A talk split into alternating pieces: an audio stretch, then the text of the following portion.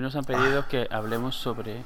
El Goku ese. Sí, lo de Superman contra Goku. Yo, a, a, ver, a mí me hace gracia porque este tipo de discusiones son como que... Eso de que ya las tuviste hace muchos años y, y ya entonces te parecían un poco como... Mmm, vale. Pero hay algo gracioso. Siempre que alguien te pide esta discusión o similares, realmente es porque le parece o sea, es fan de Goku. Nadie que sea fan de Superman pide esta discusión, nunca. Sí, es yo, gracioso.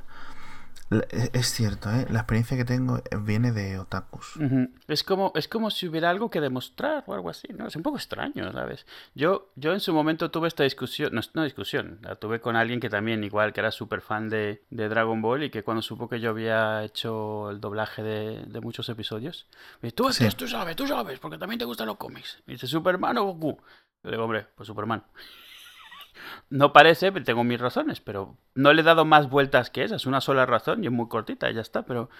No, ¿cómo se te ocurre? Si no sé qué, si se puede convertir, si ha evolucionado, si se multiplica. Vale, sí, bien, vale. Pero, se, o sea, esa fue la primera vez que lo tuve y me di cuenta que lo que era era como, di que Goku, porque es que pienso que es Goku y necesito que me conteste si es Goku. Entonces, bueno. Yo son cosas a las que no les presto mucha. Hombre, no, es obvio que no es algo importante. Mm. Pero me, me, me, hace gracia que es llevo, o sea, viendo esa discusión 20 años. O sea, me, me, asombra que siga existiendo esa discusión. O sea, yo en su momento, yo lo tenía muy claro. O sea, Goku es del 84 y hasta el 85 el Superman que existía es el que hoy conocemos como el de la era... De oro. No, la plateada. Ah, Silver. Ese, ese, recordemos ese Superman que una vez cruzó en 30 segundos la mitad del universo volando para estornudar un sistema solar en el cual pudiera destrozar los planetas y no hacerlo en uno que estuviese habitado. Y que otra vez cogió, encadenó una serie de planetas y se los llevó de una galaxia a otra donde estuvieran más seguros porque había peligro. Así, pero de forma casual, ¿sabes? Sí. Entonces,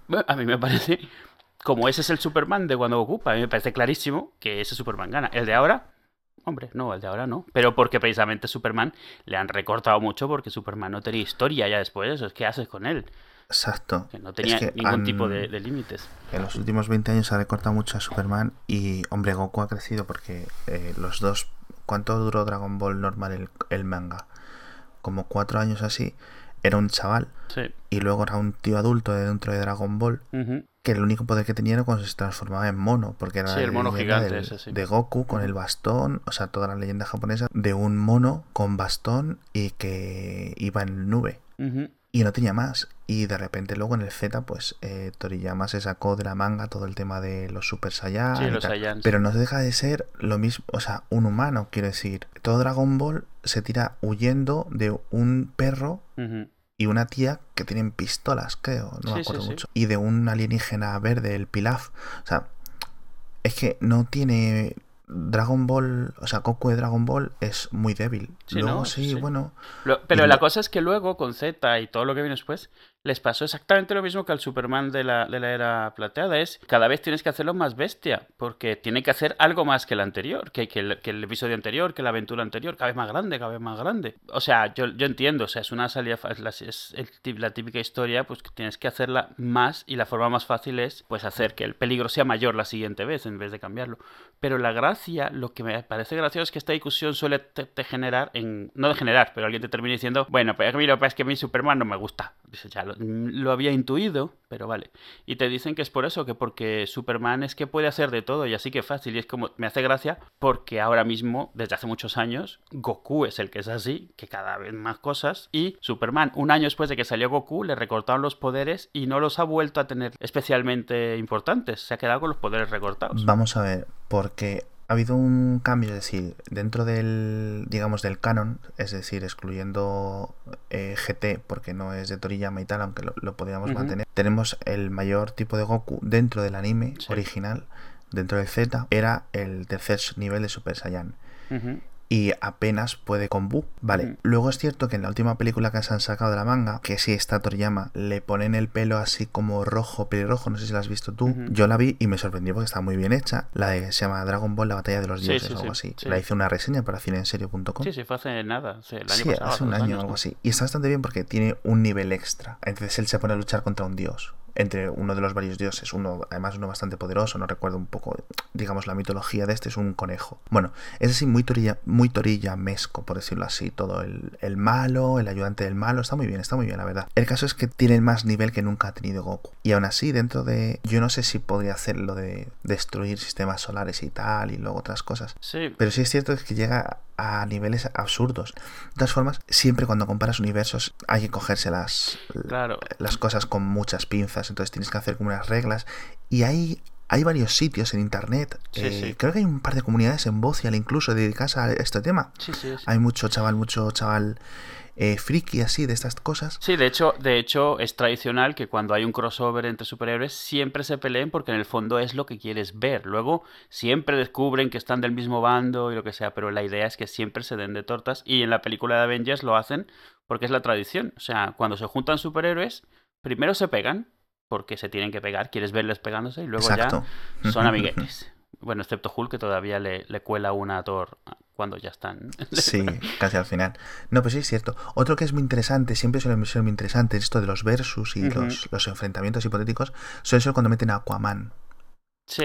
Igual que, por ejemplo, cuando dices que si usan a Goku es porque suelen tener predisposición a que Goku gane o predisposición sí, que quieren demostrar algo, que quieren, Exacto. tienen un punto que hacer. Cuando, cuando usan Aquaman es para que pierda. ¿Sabes a lo que me refiero?